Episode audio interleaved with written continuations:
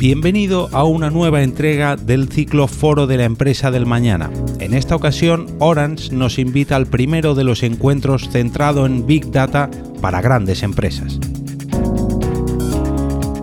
Gracias a Francisco Idobro, director de servicios digitales de Orange, analizaremos el pasado, presente y futuro del Big Data, así como las mejores 25 prácticas en grandes empresas nacionales e internacionales de la mano de grandes líderes tecnológicos y empresariales. No solamente por las cifras de negocio que se están hablando, pues en España se prevén alrededor de unos, en el año 2020, unos eh, 3,45 billones de, euros de ingresos asociados al mercado del Big Data, sino que en toda la totalidad de la, de la Unión Europea el impacto que tiene es enorme en cuanto al mercado laboral. El Big Data se percibe como uno de los motores de crecimiento de la economía en Europa. La propia Unión Europea estima que en 2020 se crearán alrededor de 8 millones de puestos relacionados directamente con la utilización de estos datos.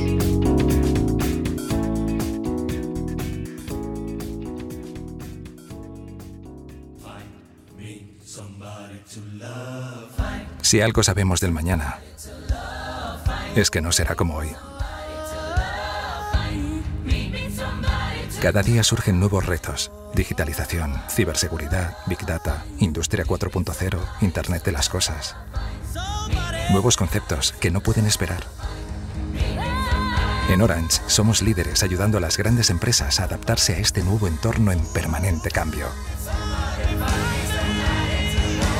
Pero para nosotros, la tecnología y la conectividad son solo un medio, nunca un fin, ofreciendo soluciones innovadoras y eficaces. Para transformar los negocios y hacer crecer a las grandes empresas y sus clientes. Creemos en una transformación más global, más cultural, más humana. Creemos que los beneficios de la digitalización tienen que extenderse a las personas. Creemos que mañana las grandes empresas cotizarán por la seguridad que transmitan y la confianza que generen. Creemos que mañana las grandes empresas serán mejores empresas. Que mañana las grandes empresas no solo harán crecer sus números, también harán crecer a las personas. En Orange creemos que mañana es hoy. Orange. Buenos días a todos. Eh, soy Francisco Huidoro, el director de servicios digitales de Orange. Y quería, bueno, agradeceros el estar aquí con nosotros compartiendo este foro de las empresas del mañana alrededor del Big Data, que forma parte de un programa que estamos trabajando conjuntamente con Samsung a lo largo de cinco verticales que hemos visto en el vídeo, en el cual lo que pretendemos es hacer un estudio eh, internacional con expertos en los cuales podemos compartir realmente las experiencias y las buenas prácticas en diferentes industrias que están afectando eh, cómo se están transformando y cómo están evolucionando las empresas y a dónde nos está llevando esta, la tecnología en la que vivimos todos inmersos y donde ya el mañana es hoy. gracias a, a Samsung por acompañarnos en este viaje. Y de nuevo, gracias a vosotros, porque más siempre en Madrid, 9 de la mañana, es, es un reto también estar aquí todos presentes. hoy nos toca el tema de, Big Data. Es algo que está, base en boca de todos. Lo vemos casi hasta en el telediario, con noticias buenas y noticias no tan buenas, pero siempre es un tema de conversación.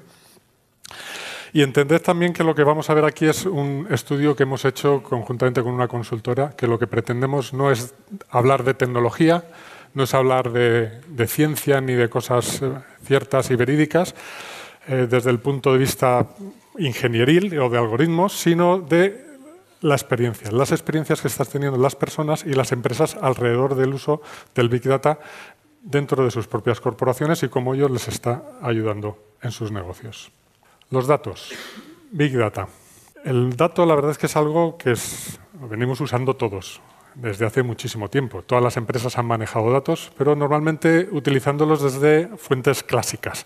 Eh, los datos, las estadísticas del INE, los padrones, las encuestas que se hacían a pie de calle, eh, los RPs para la producción de las empresas, los CRMs, siempre con un alcance bastante limitado en el tiempo, en la geografía y en el volumen de lo que estábamos haciendo.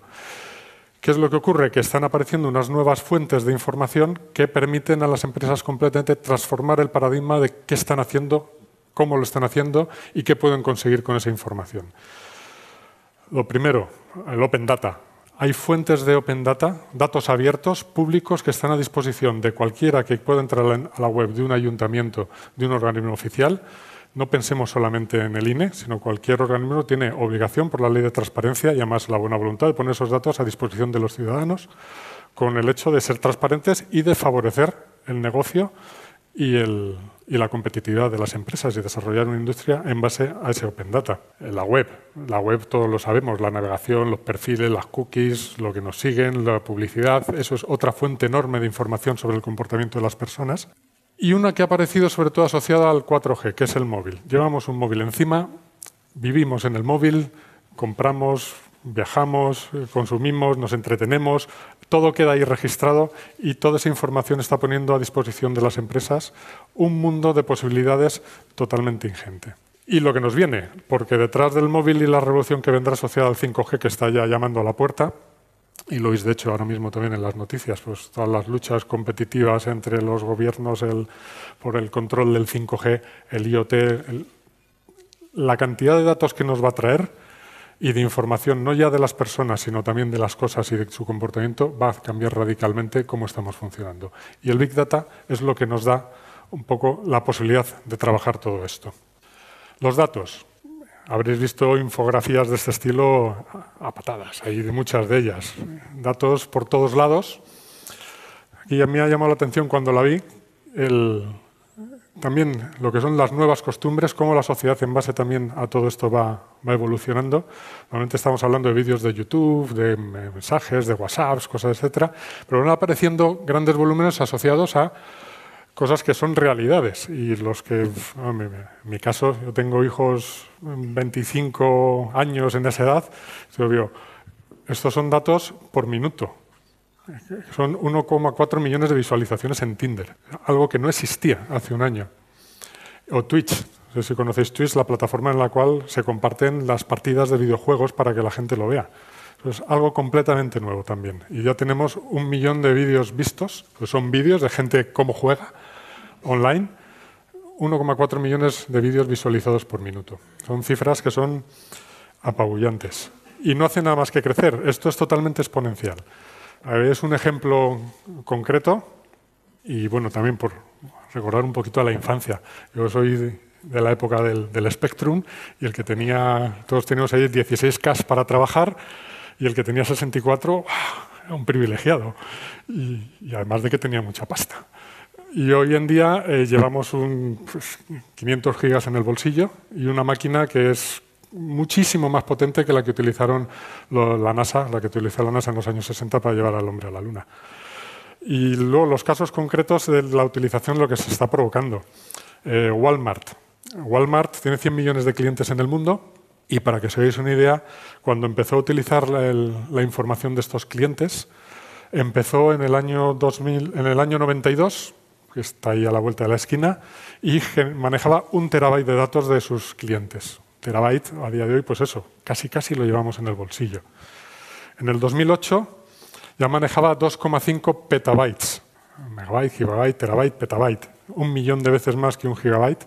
Ya manejaba 2,5 petabytes y era el máximo de información que tenía sus clientes en el año 2008.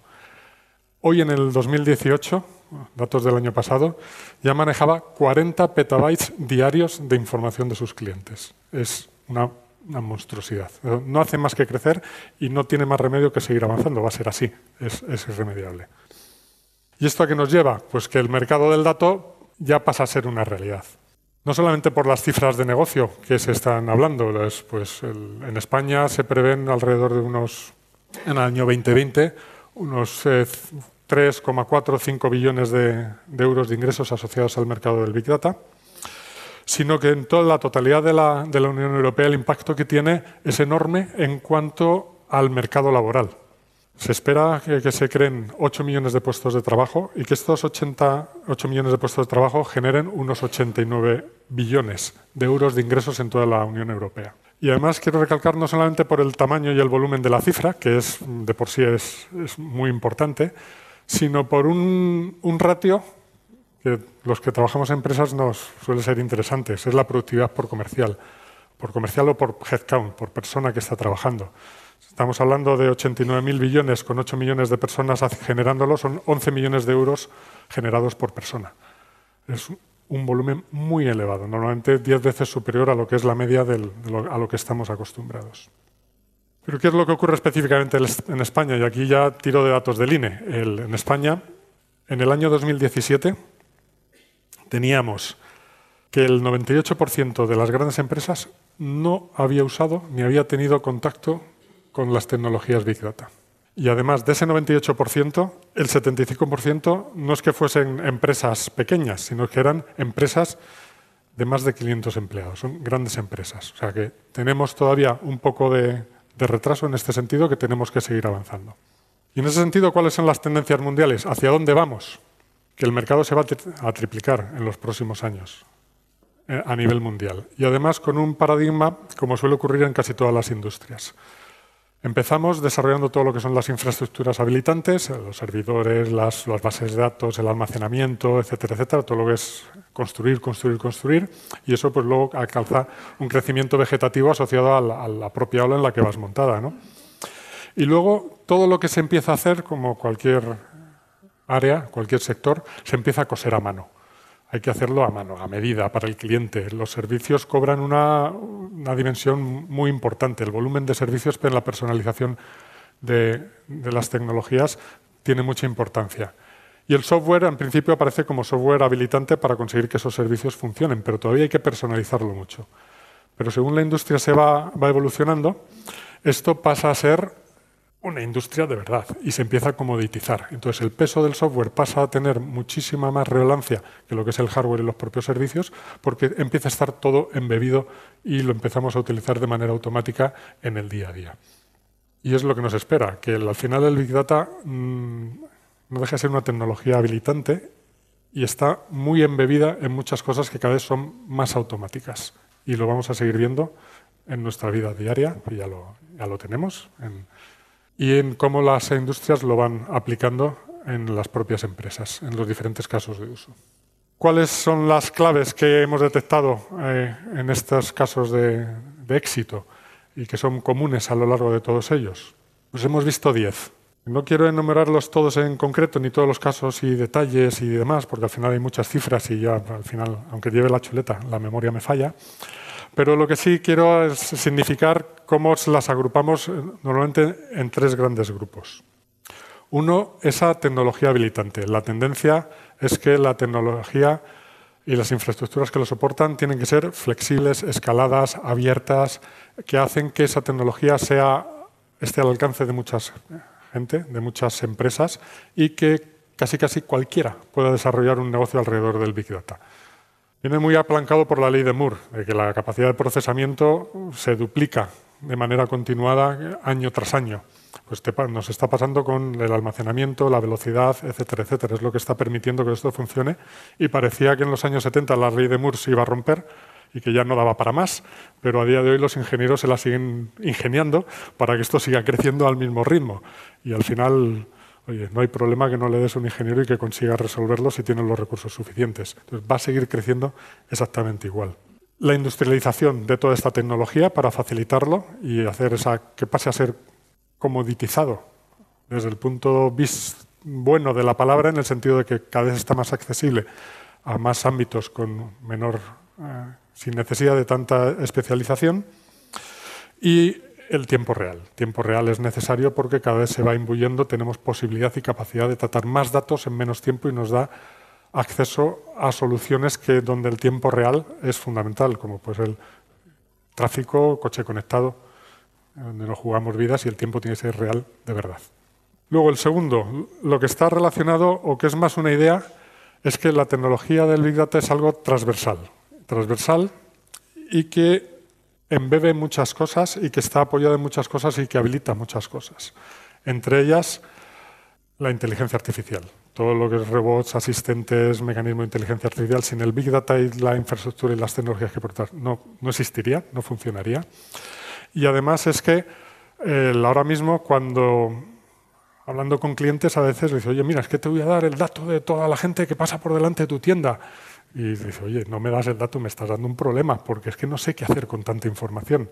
Me, tienes, me pones en la tesitura de, de decidir y de cambiar mis procesos de decisión y yo soy una persona, tengo un día a día es que no me da tiempo. Entonces, la tendencia es que todos estos datos los acaben analizando máquinas con algoritmos, con la inteligencia adecuada, como para que esas decisiones las acaben tomando de la manera correcta, porque las personas ya no tenemos capacidad para hacerlo. Y que el, el impacto y ahora, este mercado que estamos viendo no es solamente por el Big Data que tenemos ahora a día de hoy que estamos recogiendo con estas nuevas fuentes, sino que cuando llegue el IoT, el 5G, de verdad y empecemos a poner sensores en máquinas, estamos empezando a hablar de billones y billones y billones de cosas generando información de manera continuamente y va a ser una explosión de otro orden de magnitud. Y por último, las personas. Las personas y el impacto que tienen las organizaciones. Todo esto, si no está bien apoyado con las estructuras, los perfiles adecuados, las políticas de gestión de los datos, las organizaciones orientadas a la Big Data, esto no se pone en marcha. Por mucho que quieras, mucho voluntarismo, la técnica por sí sola no sirve. ¿En qué ámbitos se está aplicando el Big Data? Pues hay áreas que son pues, como muy clásicas, ¿no? de las que ya pues, parece como muy lógico, ¿no? la toma de decisiones. En los casos de éxito que estamos viendo hay mucha gente que utiliza la información simplemente para tomar decisiones. NH Hoteles pues venía utilizando la información que recogía de encuestas a sus propios clientes de los hoteles. Oye, ¿está usted contento? ¿Qué tiene el hotel? ¿Le ha gustado? ¿No le ha gustado? ¿Qué mejoraría? Pues lo, lo que ha sido siempre habitual. Y en base a eso decidía qué hoteles reformaba y dónde ponía la inversión en cosas nuevas que quería, nuevos servicios que quería poner en los hoteles.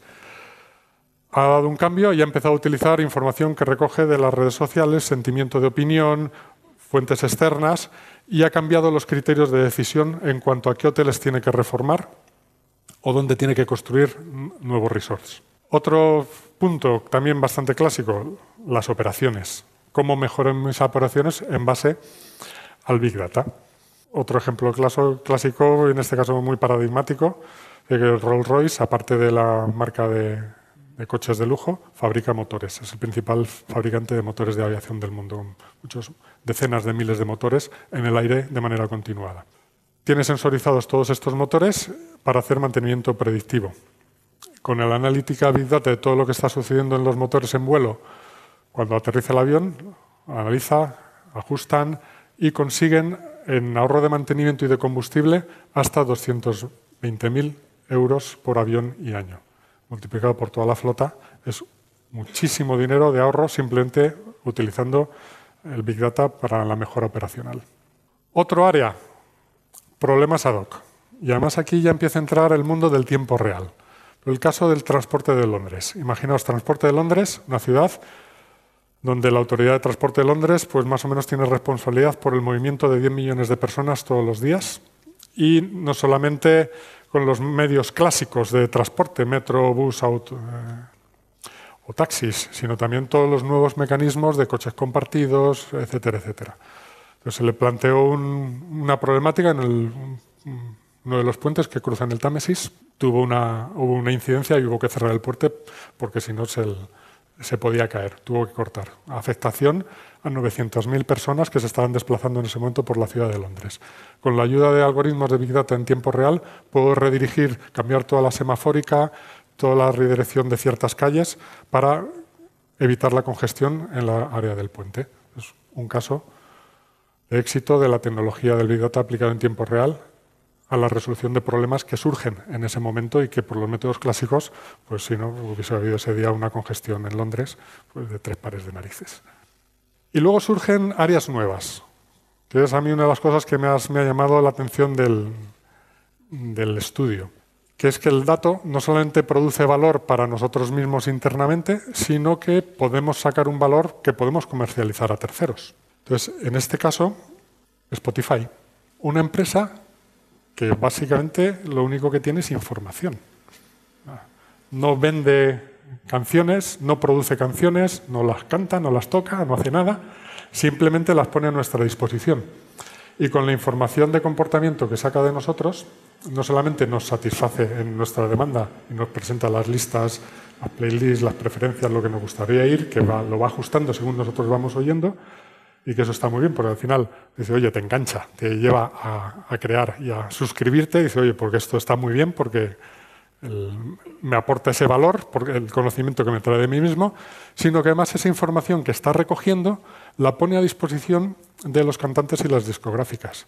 Y es capaz de ver, en base al comportamiento de los usuarios de Spotify, cuál va a ser el próximo éxito o qué tipo de canción es la que se lleva en un momento dado que le permite a las discográficas generar los conciertos los, y los hits puedes, que pueden generarse en cualquier momento. Y además también, aquí ya punto de, experiencia personal, cuando vamos viendo y vas hablando con las empresas y hablas de sus datos, el Big Data, lo que están haciendo, hay unos, unas bolsas de datos de información que las empresas están explotando internamente, porque son datos de sus clientes, que tienen un valor tan elevado, a lo mejor primero para ellos, evidentemente, pero para terceros de industrias totalmente paralelas, que si se lo pusiesen en el mercado y le dedicasen tiempo y recursos y herramientas, generarían una línea de negocio completamente nueva. Y luego, información de mercado, inteligencia de mercado. También parece, puede parecer algo clásico, pero es darle una vuelta de tuerca más. Caso de, éxito, Coca-Cola.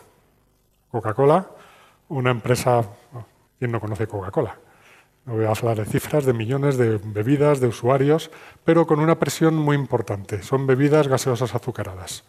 Y eso casi casi hoy lleva la etiqueta debajo de veneno. Tienen, llevan, tiene una presión regulatoria y del mercado de consumo elevadísima. ¿Y qué hacen? ¿Qué han hecho?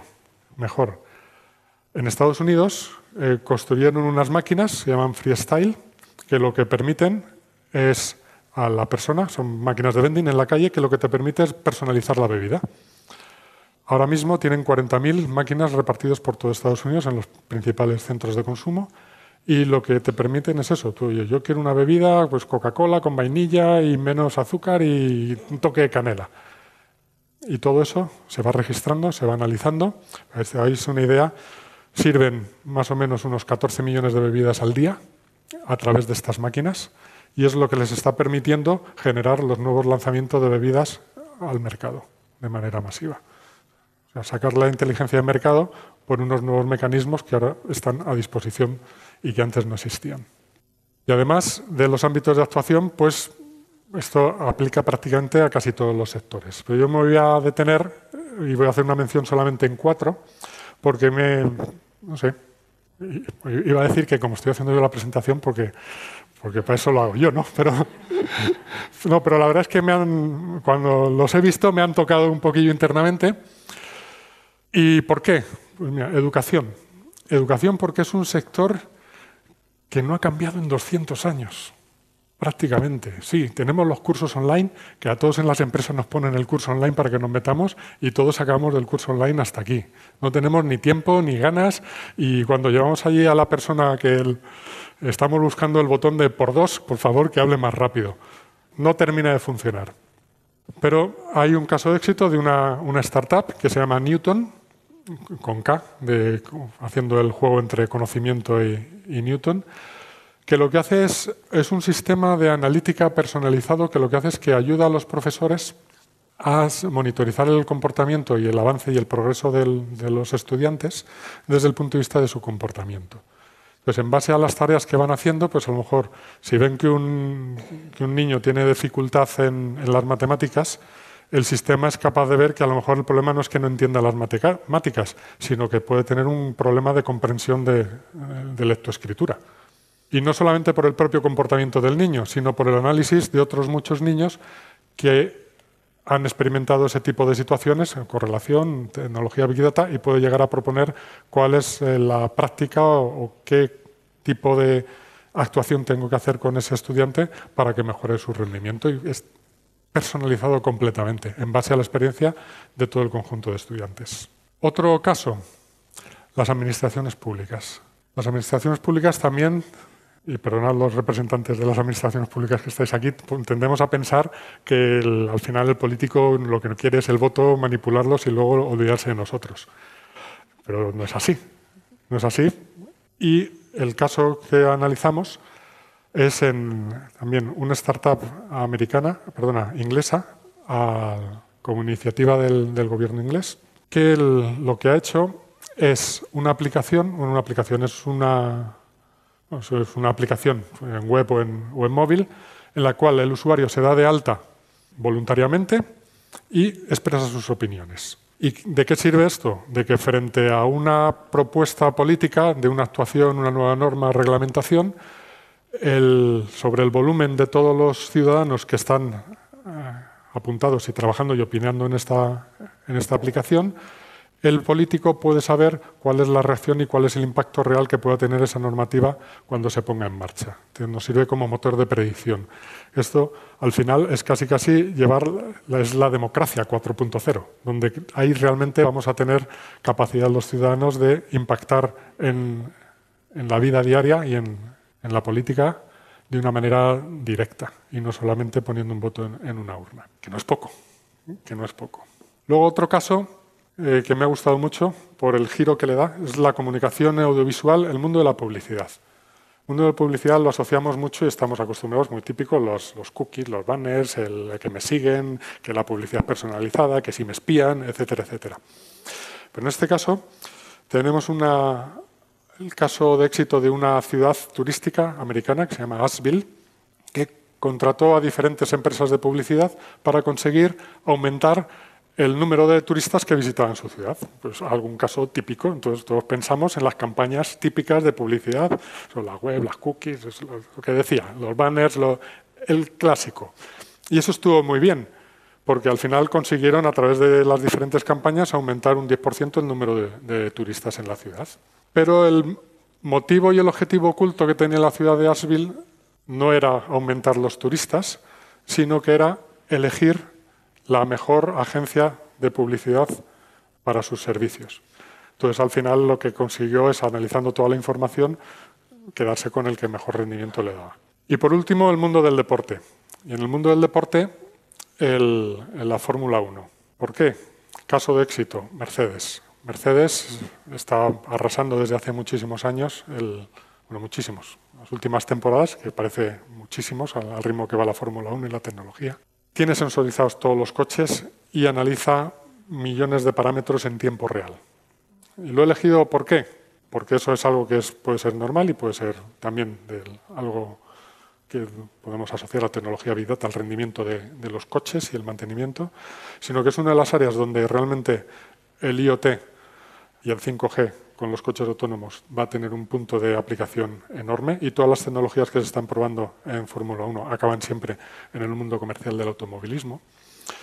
Y segundo, por un paradigma que luego eh, intentaremos discutir con los expertos sobre el algoritmo. Con los deportes, normalmente se sabe muy claro quién tiene la culpa cuando se pierde. Cuando la carrera no se gana, o el piloto se ha pasado de frenada, o el mecánico no enganchó bien la rueda, o el estratega no decidió cuáles eran los neumáticos adecuados. Así se pierde una carrera. Eso lo, todos lo tenemos muy claro. Pero lo que está demostrando Mercedes es que el campeonato no lo gana ni el piloto, ni el mecánico, ni el estratega. El campeonato, el que saca esas décimas carrera tras carrera en las poles, en las curvas, en todos y cada uno de los parámetros y ajustes del coche, es el, ingeniero, el físico, el matemático que está desarrollando los algoritmos para hacer los ajustes de los coches, que es lo que le dan la competitividad en el largo plazo. Hay muchísimos más casos, tanto en cuanto a niveles de aplicación como sectores, que luego a la salida os daremos un, pequeño libro blanco del Big Data en el cual quedan todos reflejados y os animo a leerlo porque la verdad es que hay casos muy interesantes y muy curiosos. Y ahora lo que vamos a ver es de todos estos casos, igual que veíamos antes en común hacia dónde iba, ahora vamos a ver qué factores comunes tienen para conseguir ese éxito que han demostrado a lo largo de, la experiencia estas empresas en todos estos casos de uso. Lo mismo, son unos grandes bloques, aquí vienen mencionados de manera individual, pero para hablar sobre ellos lo que le voy a pedir es a nuestros invitados, por favor, que se unan conmigo y para que también ellos nos cuenten directamente y nos hablemos de sus experiencias. Tenemos con nosotros a, Enrique, presidente de, de, Buenos días, Enrique. a Javier Barguñó, Global Leader de Customer Analytics de, de PricewaterhouseCoopers, Fernando Mateo, Senior Director de Data Science y Big Data en el Instituto de Empresa, y a David Alonso, Enterprise Business Director de, Samsung. Buenos días, gracias por estar aquí. Y bueno, vamos a ver un poco, más allá de la experiencia, lo que hemos recopilado nosotros, qué es lo que veis vosotros en, el día a día. ¿no? Pues, Enrique, en vuestro caso, aparte de ese Gitur que lleva el mundo del turismo, tú tienes una experiencia amplísima en todo lo que es la tecnología Smart Cities, que es, donde, es un área también donde el Big Data se está aplicando de manera directa, la gestión, la administración pública y además no solamente nacional, sino a nivel internacional. En este sentido, ¿cómo ves tú el, uso del Big Data en la administración pública? Creo que es... Eh, bueno, soy un creyente en que esto tiene muchísimas posibilidades y también creo que hay una parte grande de jerga y de, atribuir a la tecnología un papel que ni le corresponde ni es capaz de desarrollar en el caso de la administración pública, por empezar, por la parte positiva, hay una cosa que se llama servicios públicos 4.0, que son servicios que se pueden producir solos, de forma automática. Eh, yo tengo todos los datos de la edad de su hijo, del sitio en el que usted vive. ¿Por qué tengo que molestarle a usted haciendo que matricule a su hijo? Pues directamente le mando la matrícula o un enlace al móvil para que usted diga si quiero matricularlo, quiero que tenga... En fin, producir servicios, tener inmediatamente el dato de cobertura, quienes utilizan tus servicios o no, e incluso herramientas de autoevaluación. Eh, por tanto, es un horizonte en el que creo mucho. Luego, pues hay experiencias de éxito en movilidad, en muchísimas cosas, en los que esto pues, no tiene eh, ningún, no solo ningún problema, sino que es un reto apasionante. Y luego está la parte en la que, en la que esto no es tan así. ¿no? Eh, es el caso de la enseñanza, pues es verdad que, el, análisis de los datos te puede permitir, si cada niño está conectado de alguna forma, que cuando tú estás escribiendo en la pizarra lo que pasa en la clase, sepas niño, niña, niña, si han seguido o no han seguido la clase, si están siendo capaces de entenderlo y tengas en aquel margen de allí, pues oye, que se están enterando un 60%, un 70%, te mides a ti mismo, mides eh, el desempeño de los chavales, pero claro, eso queda grabado. ¿eh? Y entonces yo mañana le diré pues, a cualquiera de las personas que está aquí, majete, lo tuyo con los quebrados no funcionó muy bien. Eh, ahí anduviste con las integrales que también blandeaste. En fin, y eso queda ahí. Y luego hay tipos como los, de, los del Brexit, pues que al final esos, los datos son siempre seguros y nunca pasa nada, pero hasta que pasa. ¿eh? Bueno, entonces eso hay que tener cierta prudencia. ¿no? Los datos sanitarios, los datos... Por tanto, hay utilidad, hay temas en los que esto funciona bien, sin duda, retos que aún están por cubrir sin duda. Los retos no son la tecnología. 5G no es, ninguna tecnología, no es ningún reto. El reto es no tener una política industrial para tener 5G el, reto, y los usos, pero no, no, el, no el... Y luego, el que hay cosas en las que funcionan, movilidad u otras cosas, predecir eh, si, una bombilla se va a fundir o no, si está luciendo o no, sin ningún problema. Cuando uno un poquito más allá empieza a meterse en el margen de las decisiones, es que yo, con un, y se está haciendo esa monstruosidad, con datos soy capaz de decirle a un señor, usted entra, usted no entra. Te doy un crédito no te doy un crédito. Y hay miles de correlaciones espurias, absolutamente espurias, eh, para calificar profesores, eh, para que generan víctimas reales de, simple, de malas a veces incluso, bueno, muy frecuentemente, de malas eh, eh, interpretaciones estadísticas y, eh, además que no siempre conducen a, eso. Es decir, cuando a una persona le dices te niego el acceso a un servicio público o te lo doy en mayor o menor medida porque he descubierto un algoritmo, y eso ha pasado, por ejemplo, darte un crédito o no darte un crédito porque te gusta la Harley, ¿qué tiene que ver eso con...? y sin embargo, hay, es un caso real. da miedo, ¿no? no, pero que eso es... bueno, al final, los algoritmos los hacen personas y están llenos de sesgos de racismo, de machismo, de, todo. ¿Por qué? Porque tú lo basas en datos y si tú lees los periódicos hay más señoras cuidando a los niños que señores. Y hay más eh, personas de determinadas ni haciendo determinadas cosas que otras. Y al final lo que el algoritmo lee es lo que los periódicos que le has dado o los informes. No, no.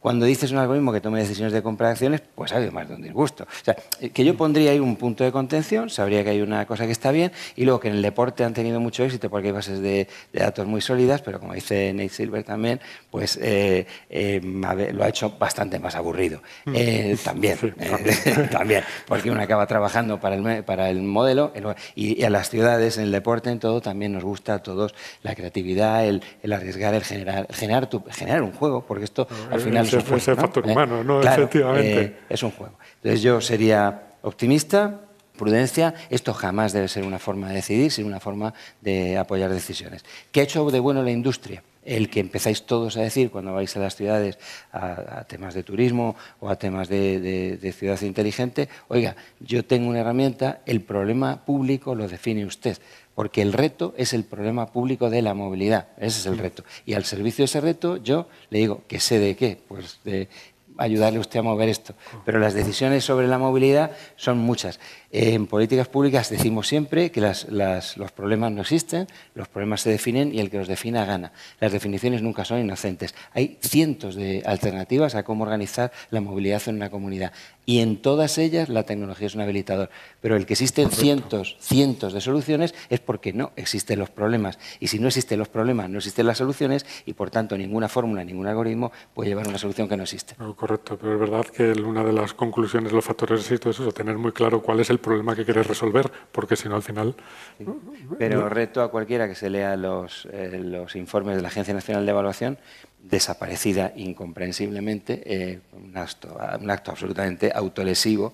Eh, mm. ¿Y qué se encontraba la Agencia Nacional de Evaluación cuando hacía informes de evaluación de políticas públicas? Que muchas veces tenían que reconstruir la teoría de la acción, mm. la teoría de intervención, perdón, por ejemplo, ¿quién ha dicho que los ordenadores tengan algo que ver con la educación? Tiempo. Y nos hemos tirado hablando de dos niños por colegio, o dos niños por ordenador, o dos ordenadores por niño. ¿Pero qué tienen que ver los ordenadores con los niños y, las matemáticas? Nada. ¿eh? Y 20 años después, la Fundación Telefónica, el Fondo de Vosotros, eh, hicisteis informes demostrando que aquello no existía. Pero de mano, todo el mundo, el automatismo de los ordenadores son magníficos para la educación. Cada dos niños tienen que tener un ordenador y en mi comunidad tenemos tres y yo tengo uno y medio.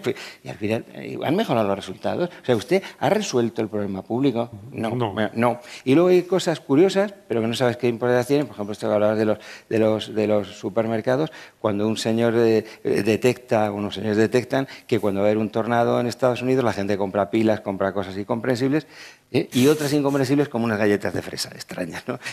ya ponen en el PAI las autopistas las galletas de fresa, que no sé muy bien qué efecto consuelo tienen ante los, ante los huracanes, pero la gente parece que las compra. Bueno, pues a veces bueno, ¿eso en qué ha mejorado? Eh, si me la mm. pregunta, que será la cosa funciona. Habrá un momento en que funciona porque las tiene siempre, también, pero bueno, eh, y se autocumple, pero ¿en qué ha mejorado eso eh, mi capacidad de respuesta ante, ante... Los retos son sociales y la mm. tecnología es un habilitador. Sí, ¿Mm? Tener muy claro cuál es el problema a resolver, porque si no, no vamos a ninguna parte. Y saber que nadie ha resuelto jamás ningún problema público, porque los problemas, una vez que lo resuelven en la vida, se bifurcan. Efectivamente, aparecen otros nuevos. Tienes que hacer la carrera, una vez que terminas la carrera, del trabajo, una vez que... O sea que esto nunca se acaba, afortunadamente. Efectivamente, como decía mi abuela, que los, las personas siempre estamos en el momento del a ver si. a ver si come, a ver si anda, a ver si... Eso. Y eso no se acaba nunca, efectivamente. efectivamente. Muy bien. Y, Javier, desde el punto de vista de, la tecnología, las infraestructuras, la flexibilidad, ¿qué estáis viendo vosotros que se están poniendo en marcha los clientes? ¿Cuáles son los factores de éxito que están bueno, ahora mismo todo el mundo está inmerso en mayor o menor medida en desarrollar uno de los componentes que decías tú antes, ¿no? una plataforma Big Data, una plataforma informacional, sobre todo con el objetivo de permitir el acceso sencillo a la información para la toma de decisiones ¿no? a las personas de las, eh, de las empresas de, de, cualquier tamaño. ¿no? Eh, la tecnología está, ha ido evolucionando, sí que es verdad que hubo una una promesa inicial de, la tecnología Big Data que yo creo que no se ha cumplido, no solo no se ha cumplido, sino que ha sido un gran, un, gran fracaso, que era, eh, yo tengo un montón de datos que hasta ahora me ha costado mucho trabajo trabajarlos, valga la redundancia, y ponerlos a disposición de la gente. Ahora con la tecnología Big Data solo tengo que volcarlos en un data lake y la gente vendrá aquí y los consultará y los consumirá en función de la necesidad que tenga. ¿no? Ha sido un desastre. Eh, luego te preguntaré por qué. Vamos por segundas, terceras versiones de ese data lake y mucha gente todavía no acaba de, salir vivo de ahí, ¿no? Eh, y el por qué nosotros sí que lo tenemos bastante claro. Eh, los, los, datos tal como salen de los sistemas operacionales están muy lejos de ser consumidos por alguien que maneja conceptos de negocio, ¿vale? Que no sabe, ya no te digo Big Data, no sabe ni SQL. Y no puedes pretender que todo el mundo sepa SQL o Hadoop o Spark o lo que sea. Eh, lo que sí que tienes que, conseguir es que la gente pueda acceder a, la información, que no son solamente datos. Nosotros, como estamos planteando eh, nuestro enfoque Big Data y la plataforma que hemos construido, porque nos aplicamos nuestra propia medicina, mm. es que tenemos un, sí que mantenemos este data lake primitivo, tenemos uno intermedio que le llamamos informacional, donde construimos esquemas funcionales de datos con la gente que los va a utilizar. Eh, y, y, en ese proceso de construcción de esos esquemas que están hablando de conceptos de negocio, básicamente, y tienen el formato, digamos, de un gran tablón de Excel, que es lo que la gente entiende, ¿vale? Eh, desnormalizado para que no tengas que juntar tablas y no puedas meter la pata, básicamente. Eh, en el proceso de, de, carga de ese data lake y definición de esos esquemas funcionales, metemos a todo el mundo, o sea, siguiendo un poco la metodología ágil, metemos a todo el mundo que está involucrado en ese ciclo de vida del dato, desde el que lo va a consumir hasta el que lo va a meter dentro del data lake, porque eh, al fin, si no, la, comunicación asíncrona acaba que todo esto sea un mm. desastre. ¿no?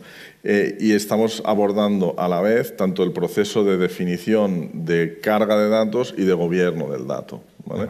Y, y, la plataforma, que es otra cosa que muchas de estas plataformas no han contemplado por tal como nacieron, es eh, el gobierno del dato no existía en, en, el mundo Big Data directamente. ¿no? Era una cosa que bueno, pues era casposo, ¿no? Sigue sonando como, como, ciencia ficción en muchos casos. Pero bueno, tienes que, o sea, la, la, clave para resolverlo es hacerlo en ese momento, un poco de, de, cuando estás definiendo las cosas con la persona que quiere ver esa información, que te dice todo lo que quiere ver, que muchas de las cosas son datos que traerás directamente, pero muchas otras es información, ¿no? Si estás hablando, por ejemplo, de, de un supermercado, pues tendrás un código de producto, pero al lado tendrás cuál es la rotación, cuáles son las roturas de stock. Esto no te viene de una tabla que hayas cargado, esto viene de la actividad del negocio, pero son los, los indicadores que usa la gente para tomar decisiones.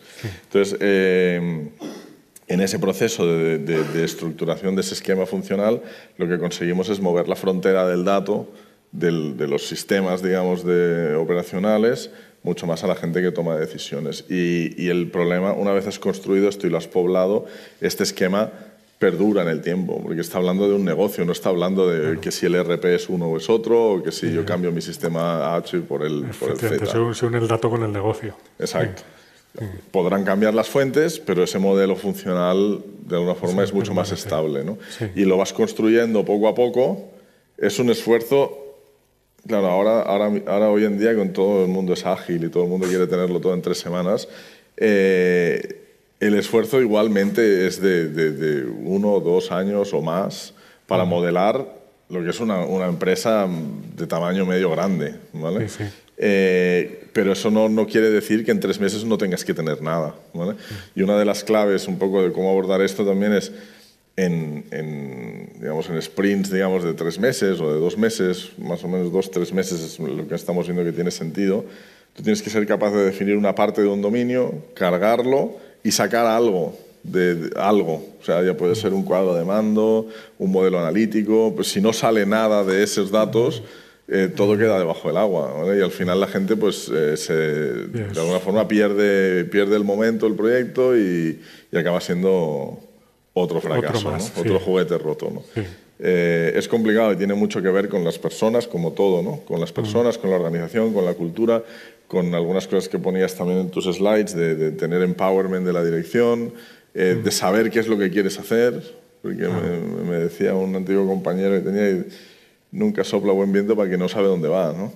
Entonces, si tú empiezas a cargar el data lake de datos y si no sabes para qué lo quieres, al final tendrás un montón de datos metidos en un sitio y no le sacarás ningún partido. ¿no? Entonces, eh, esto hay que alinearlo todo muy bien y y sí que estamos viendo una gran diferencia en aquellas organizaciones donde hay un dictamen muy claro desde, desde presidencia, dirección general, y aquellas donde no. Porque las donde no empiezan a haber ya conflictos de intereses, porque bueno, yo no te cedo mis datos porque es parte de mi poder, eh, y entonces ya esos, esos conflictos no se pueden dirimir entre peers. Tiene que venir alguien de arriba, y decir esto va así, y ya está. Sí, sí. Pero además es que abres un, mundo que eso es la relación de las personas, el dato, el gobierno, la organización. aquí, Fernando, desde vuestra experiencia, ¿qué impacto tiene todo esto? Es como muy, muy básico, pero ¿existe? A ver, en mi opinión, el gran reto no es tecnológico. La tecnología está accesible, la tecnología ahora mismo es, digamos, un elemento muy... cualquiera puede utilizar la tecnología. La clave está en quién es el más hábil en utilizar mejor esta tecnología. Y eso lo tienen que hacer las personas. Y es así, y es lo que realmente puede marcar la diferencia. Entonces, eh, ¿por qué son importantes las personas? Básicamente por tres aspectos. Por un lado, porque necesitamos expertos en el manejo de datos. Tú antes comentabas, Fran, que hay estudios ya de la Unión Europea donde se prevé un gap entre un millón y dos millones de expertos solo en datos. Y estamos hablando de perfiles que todos conocéis, que son los data scientists o los data engineers. Con lo cual ese es un aspecto. ¿Cuál es otro aspecto que lo ha mencionado Javier también? El liderazgo. Es decir, el liderazgo en las empresas claramente tiene que ser distinto. Estamos acostumbrados a una manera de liderar donde históricamente las empresas contaban con dos recursos, los humanos y los materiales. Ahora tenemos que añadir un tercer recurso, que es un activo, que es el dato. ¿Cuántos CEOs, cuántos presidentes realmente son capaces de manejar con la misma soltura que manejan los recursos humanos y materiales el dato como recurso? Muy pocos. ¿eh? Y eso es muy importante y es algo que se tiene que evolucionar. Y el tercer punto fundamental, claro, es la cultura. Es decir, la cultura de las empresas tiene que ser distinta para poder sacar partido a todo este nuevo mundo. En esta cultura, obviamente, pues hay que imbuir primero a todas las personas pues qué es esto de manejarte o gestionar en base a datos, no solo en base a intuición. La intuición no es mala, lo que pasa es que ahora mismo es insuficiente. Ahora mismo te dejaría con una, digamos, con una desventaja competitiva con respecto a otras empresas. Es como ir sin GPS eh, por, con tu coche y ir, yo creo que el atasco está por aquí. Si otro tiene Waze, sabe que el atasco está aquí y tiene que ir para allá. Entonces es un camino que hay que, que hay que manejar. Entonces estos son los tres aspectos, en mi opinión, que desde el punto de personas son la clave, son los que van a hacer la diferencia y poder, poder competir de una manera y de otra. Sí, totalmente de acuerdo, porque efectivamente la tecnología existe y no deja de ser habilitante. bueno, te estoy tomando notas porque todos vosotros me están surgiendo preguntas y luego os la, voy a tirar. y, David, al final también hay, relacionamos mucho el mundo del Big Data con el dato personal y el, y el móvil. Y aquí surgen los aspectos asociados al, a ese miedo de la seguridad de ese dato. El, ¿Cuáles son las mejores prácticas en este mundo? Bueno, las mejores prácticas siempre son las que están por llegar. Pero vamos, sí, estamos hablando mucho de aquí del dato, el procesamiento, el análisis del dato, que eso es importantísimo, ¿no? Pero vamos, nosotros estamos más en, lo que es la obtención y la presentación del dato, estamos en, en los extremos, ¿no? Y como tú bien has mencionado, en la obtención del dato hay, hay un dispositivo que, que, está, vamos, que yo creo es el, máximo protagonista, sobre todo en el tema del dato personal, que es el móvil. Mm. El móvil a día de hoy es el dispositivo más usado por cualquiera de nosotros. ¿no? ¿Hay alguien aquí que no tenga móvil? Imposible, vamos, no existe. Antes no tenemos otras cosas. Pregunta si hay alguien que solo tenga un móvil. Bueno, eso es otra, sí, eso es otra. Y estos móviles, al final, todos estos datos que has presentado tú al principio, hay muchos de ellos que solamente el único medio de obtenerlos es el móvil, el único. Los swipes de Tinder ¿no? Mm. o los scrolls de, Instagram, que Instagram es muchísimo más utilizado en el móvil que, que, en el PC o en, la tableta. Cualquiera de ellos, el, la principal obtención de esos datos es el móvil. Pero incluso vamos más allá estos móviles cada vez están más sensorizados. Estos móviles al final lo que tenemos es, pues tenemos acelerómetros, tenemos eh, detectores de proximidad, tenemos giróscopos, tenemos medidores de la saturación de oxígeno en sangre que tenemos dentro de, nosotros. O sea, están cada vez más, más y más sensorizados, con lo cual cada vez estamos obteniendo más y más datos de carácter personal. Y esto es bueno, pues por poner un ejemplo un poco simple, ¿no? Pues bueno, está siendo usado para un montón de cosas, ¿no? Pues esos datos nos vuelven a nosotros de otra forma, por ejemplo, no sé, aquí quienes sois usuarios de Samsung. Muy bien por vosotros. El resto ya hablaremos. pues, por ejemplo, hay una aplicación en Samsung que es el S-Health que lo que te está es recogiendo todo el rato información de cómo te mueves, dónde te mueves, eh, tus hábitos, etcétera, etcétera, y después te lo presenta en, modo de, de, wellness, de salud, ¿no? Cuánto has andado, qué hábitos tienes, etcétera, etcétera, ¿no? Bueno, esto es un ejemplo un poquito simple, ¿no? Y esto todo sale del móvil y todo sale sin que nosotros nos enteremos. ¿no?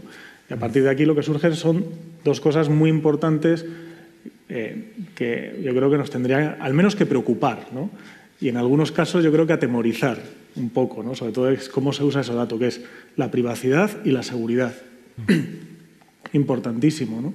Y más aún, yo creo que últimamente, en estos últimos años, han salido temas, ¿no? Facebook, todo el tema de, de hacking, de phishing, etcétera, etcétera. Todos estos son problemas reales que estamos teniendo. Y cuando se tratan de datos de carácter personal, como todo esto que estamos hablando, son, no dejan de ser datos de carácter personal, es un tema muy, muy delicado. ¿no?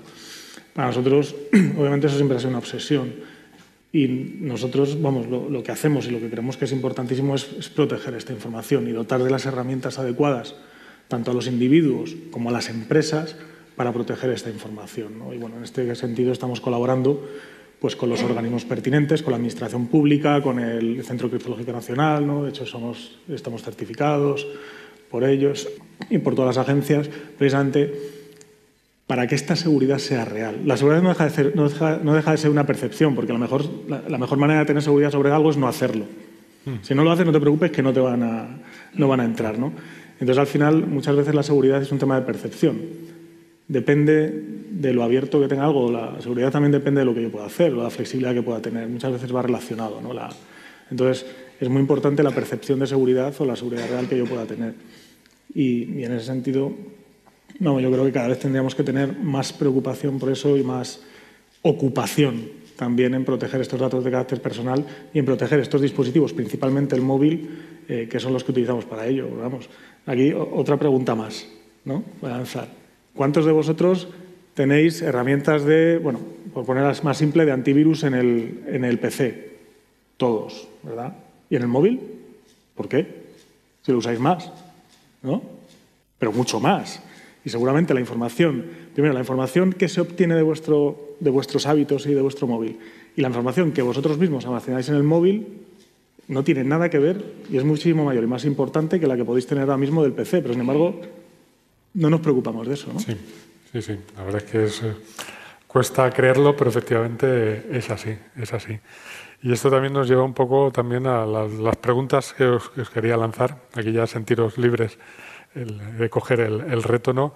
Pues, eh, que has mencionado, Enrique, también tú alrededor de la tiranía del algoritmo. Realmente si esa decisión la va a tomar un algoritmo, la ética que puede haber detrás en quién construye ese algoritmo y las responsabilidades que pueden venir derivadas de las decisiones de ese algoritmo. Pues oye, si un coche autónomo atropella a una persona, ¿quién es responsable? ¿El coche? ¿El que iba a sentar en el puesto del conductor? ¿El fabricante? ¿El, matemático que lo programó? Bueno, ese es un tema muy relevante, yo creo que en varias dimensiones además. Uno es la parte ética. Nosotros a nivel global también estamos trabajando en, desarrollar las plataformas que ayuden a, a, la auditabilidad de los algoritmos, por qué están tomando qué decisiones, porque sobre todo en entornos regulados es clave. O sea, tú no puedes dejar de dar una póliza de seguro a una persona porque pertenezca a un grupo étnico X y al final, pues eh, lo que decía Enrique es verdad. O sea, eh, el algoritmo aprende de la realidad y la realidad es que pues eh, ciertas cosas le pasan a cierta gente, pero no queremos que sea quizá lo que siga pasando, ¿no? Y entonces, si tú te basas en esto, lo que vas a hacer es reforzarlo más, ¿no? Entonces, hay que poner una capa por, encima de los... Y, y luego, esta es, la parte, digamos, más ética, regulatoria y demás, pero luego hay otra capa de sentido común y, de, ¿cómo te diría? De, de al final el, el, la matemática es muy descarnada, si me explico, en muchos sentidos, y a veces puede llegar a ser estúpida la solución que te, te proponga un algoritmo, ¿vale? Lo óptimo no siempre tiene que por qué ser bueno, ¿vale? Eh, te pongo un ejemplo muy sencillo, que era hace mucho tiempo eh, estábamos trabajando con una empresa eléctrica para optimizar digamos, la generación de las presas eh, de, la, de, hidrogeneración. ¿vale? Entonces, en función del precio del mercado, el algoritmo lo que te decía es, pues para maximizar los beneficios, tú tienes que encender, apagar, encender, apagar. Y el tipo de operación decía, yo no puedo hacer esto, me cargo la presa en dos meses, ¿sabes? Además que, que, que no puedo, ¿sabes? Eh, entonces, por, por encima de la decisión que se pueda tomar a nivel matemático, hay que poner una capa que, que, haga de enganche entre la matemática y la realidad de un negocio o de sí. sector público o de lo que sea, ¿no? con diferentes componentes en cada caso. Y, y en este caso, ¿la regulación nos acompaña? ¿Va, ¿Va, al ritmo suficiente para ello? Ahí, si me permitís, donde más avanza esta regulación es en Europa. ¿eh? Entonces, si tenemos una perspectiva mundial, en Asia no hay regulación, en China no hay regulación. ¿vale? En Estados Unidos hay más regulación que tal. y donde más tenemos en Europa. Entonces la pregunta es, ¿creemos que en Europa es suficiente la regulación que tenemos? Porque si es, y tiene, tiene una doble visión. Es decir, eh, está suficientemente protegido en nuestros derechos como ciudadanos y tal en Europa? Probablemente no esté mal desde el punto de vista de regulación. Creo que luego ya el día a día las empresas son las que tienen que aplicar su ética. La ética es muy importante. Todos conocéis, creo, el ejemplo de Amazon cuando retiró su algoritmo de selección porque tenía prejuicio contra las mujeres. Pues eso es una buena decisión. También sabemos por todo lo que está haciendo Facebook, que bueno, que es opinable y puede haber muchísimos más a partir de ahí. Entonces, la regulación yo creo que hay que ponerla también en su medida. Yo creo que al final el sentido común es importante, lo que cada empresa haga es muy importante y a partir de ahí nosotros como consumidores decidiremos hacia dónde vamos a ir o no en función también de lo que nos den. Pero bueno, es un reto muy, muy global el tema de la regulación. ¿eh? No sé cómo opináis vosotros, pero es que tenemos a los chinos donde, bueno, ya sabéis, cómo, cómo ahí no hay derechos directamente. Y mira, os voy a poner un ejemplo hablando de educación. Nosotros en el IE pues, tenemos pues, un sistema de reconocimiento, de atención, sobre todo para clases online, muy avanzado, sinceramente. Lo llamamos la Wow Room. Nosotros, obviamente, restringimos lo que es capaz de darnos nuestros algoritmos sobre el comportamiento de los, de los estudiantes. ¿Por qué? Porque entramos, entraríamos en su intimidad. Yo conozco aplicaciones iguales en universidades chinas donde no solo no respetan eso, sino que es que son capaces de anticipar si tú vas a ser buen estudiante, mal estudiante, si has estado concentrado suficientemente para el peso de la asignatura, etc. Y eso es una realidad ahora mismo. con lo cual, todos los algoritmos que puedan salir de China pueden ser mejores que los europeos. Lo dejo en el aire, puede ser. Porque van a tener más información y más datos. Entonces, bueno, sería muy interesante. Siempre está ahí la barrera del, además que esa regulación que nos protege, pero que de cierta forma también limita la competitividad de, las empresas. Y entiendo además, Enrique, también desde el punto de vista político, la complejidad que, que pueda suponer desde el punto de vista de legislación y, eso sí, es muy complicado, por supuesto, pero vamos, eh, lo que no se puede Yo creo que el, truco del asunto es tener contraalgoritmos. que yo, cada vez que alguien eh, diseña algo, en cualquier sitio, hay una máquina que también empieza a probar. ¿Y qué pasa si soy mujer? ¿Qué pasa si soy menor de edad? ¿Si soy mayor? ¿Si pertenezco, a un grupo u otro? ¿De renta? ¿De tipo de, vocabulario que utilizo? Y empezar a ver si la máquina tiene, en lo que has puesto allí, tiene servos e ir corrigiendo. O sea, que creo que también. Y hay un sinnúmero de fundaciones y universidades que están haciendo ese trabajo. ¿no? Tiene grandísimas posibilidades en mil mundos sin problemas, por tanto vayamos por ahí, y luego que hay decisiones que simplemente no, no corresponden a tomar. Eh, pues, ¿Quién puede vivir y quién no puede vivir? No, no, no lo del coche, sino en un caso de una, de una, de una guerra, de una catástrofe, porque era un robot que dijera, lo de las constantes este señor lo vamos a dejar. Porque, o sea, pues no, eh, porque a nadie ha llegado el caso, será muy científico, pero yo quiero que me traten, que lo intenten. Bueno, pues, pues, llevado al extremo, eh, estas cosas eh, pueden pasar. ¿Qué es lo que hay que hacer cuando se tiene en, previos? Que aparte de lo que se haga afuera, es que tiene que haber un, conjunto de, principios que yo solo recolecto aquellos datos eh, que pueden ser de utilidad para la prestación de un servicio útil a las personas. No tengo todo lleno de sensores, cogiendo de todo, vaya usted a saber para qué, a veces no lo sé ni yo, y ya, eh, porque eso va a... Y alguien descubrirá qué hacer con ello tarde o temprano, ¿no?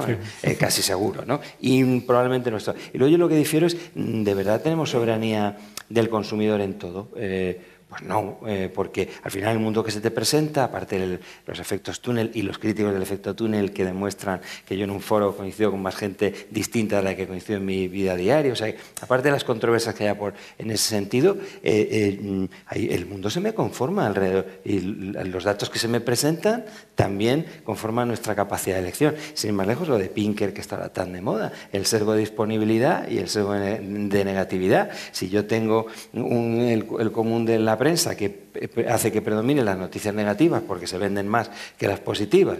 Y tengo una disponibilidad de más noticias, me está, me está, me está cortando. Porque yo veo el mundo de una forma mucho peor. Cuando vivimos más años, tenemos más renta, tenemos mejor salud y, sin embargo, la visión en general del mundo es esto va peor. ¿no? ¿Por qué? Porque lo que tienes disponible es peor. Y luego porque hay quien, por su modelo de negocio, hace que venda más el, el niño muerde al perro que el perro muerde al niño. Y entonces pues, hay más noticias de chiquillos atacando a los perros. Y bueno, estamos a un paso de la zombificación de la, de la humanidad. No. Sí, no, la verdad es que la, la reflexión da da para mucho y muy interesante, pero ya vamos justos de agenda. Pero sí me queda una última, última cuestión que te va a lanzar David. Que además acaba de salir ahora mismo, que también está muy relacionado con, con la visualización. Realmente el, dato, eh, cómo te lo visualizan, impacta mucho en las decisiones que puedes tomar, el mismo dato, y los que mm. trabajamos en el mundo comercial estamos acostumbrados a ello todos los días. Pero ahora va a llegar el 5G, lo tenemos aquí a la vuelta de la esquina. Ese móvil con el que interactuamos todos los días va a pasar a dar un salto exponencial, cuantitativo y cualitativo en lo que vamos a poder hacer con ellos. Ya entramos en los mundos del vídeo ultra HD, la realidad virtual, la realidad aumentada, que es, nos van a poner enfrente de nosotros no ya un dato, sino una realidad. ¿Qué, va a pasar? Pues depende de las personas como dice Fernando, muchísimo. O sea, 5G lo que nos da son muchas posibilidades. ¿no? Y en tema de Big Data, muchísimas, porque al final yo creo que hay sobre todo de las tres principales características de 5G, dos son, yo creo que son claves. Uno es, bueno, nos va a traer una sensorización masiva, porque lo que nos va a permitir es eh, una interconexión de dispositivos mucho mayor de la que tenemos ahora. O sea, el número de dispositivos por celda se multiplica por mil, por miles más que lo que tenemos ahora, con lo cual eh, la explosión del, IoT se espera que venga con el, con el 5G y ese IoT al final, ¿para qué nos vale muchas veces? Para recoger datos. O sea, esos petas que has comentado, vamos, se van a quedar a la altura del betún. Vamos, a ser, pasarán nada, a, Alexa y al Z y, a lo que Qué pobre este y, y, por otro lado, el ancho de banda. El ancho de banda que nos trae también lo que nos va a permitir es por un lado, el, poder eh, recoger información bastante más rica también, todo el tema multimedia vamos a poder recoger y vamos a poder analizar toda la parte multimedia, porque ahora yo creo que estamos analizando muchos datos, no sé cuál sería la palabra para describir, vamos, son escasos o, de a poquitos, ¿no? muchos de a poquitos, pero eh, este ancho de banda nos permite, por un lado, recoger información multimedia que es brutal y no sé por dónde vendrá toda la analítica de la información multimedia, pero me parece que hay una cantidad de posibilidades brutal y por otro lado el, mostrarlo. ¿Para cuándo va a venir? Está ya. Vamos, yo estuve la semana pasada en Corea, estuve usando un móvil 5G. en, Corea eh, está ya desplegada la red 5G de manera puntual con móviles 5G. Nosotros lanzamos hace mm, dos meses el primer móvil 5G del mundo, ¿no? el Galaxy S10 5G. Eh, está aquí. Está aquí ya y lo vamos a ver. O sea, las cosas pasan muy deprisa y en el mundo de la tecnología, a pesar de que es un medio, no es un fin, que siempre lo digo, esto, vamos, es que a lo mejor el próximo evento que tengamos, esto ya es pasado, esto ya es historia, ¿no? el, sector ha pasado de que es un medio y no es un fin, a eso ya hemos llegado todos. Eh, que la, la, tecnología no es una habilitante, las charlas de feriante que teníamos al principio de esto va a cambiar el mundo y tal, ya necesitas esas, esas cosas que son pavalladas, pero ahora hay otra que no se dice, que la infraestructura, ya, eh, que, que, esto es una infraestructura, esto no es una elección. Cuando todos tenemos móvil en esta sala, quiere decir que yo estoy capturado por un entorno que es una infraestructura. Y esa infraestructura tiene que ser sujeto a una reflexión pública, puesto que no es una opción estar o no estar. El tipo que no tiene móvil está fuera del mundo y, por tanto, eso tiene que ser objeto de una consideración pública e independiente. ¿Qué tenemos que garantizar de esa infraestructura? Y luego ya, porque la otra cosa que se dice, no, pues yo elijo que mis datos no se capturen, bueno, con con comillas, y, el, que, si esa fuera, si esa fuera la alternativa, ¿qué pasa con quien no se lo puede pagar? Eh, ¿Y qué pasa con que los prestadores de servicio que le impongan a usted condiciones abusivas? Por lo tanto, tenemos que tener una reflexión más, aparte del medio, que es sobre que esto es una infraestructura en la que vamos a vivir y, por tanto, tiene que ser objeto de, regulación y de consideración pública. Sí, efectivamente, pero es verdad que, como dice nuestro lema, el mañana es hoy y, el, y, el, futuro empieza cada día y tenemos que trabajar en ello. Pues sin más, creo que cumplimos la hora y quedándome con muchas ganas, muchísimas gracias a, todos vosotros, eh, muchísimas gracias a, todo el público por, por, estar aquí y pasar esta noche con, pues esta noche ya. Son las horas, ya no sé ni a qué hora me he despertado ni a qué hora me acosté ayer. Eh, y especialmente también gracias a, a Fátima, a Grace y a Ana, que han sido las artífices de que estemos hoy todos aquí juntos. Muchas gracias.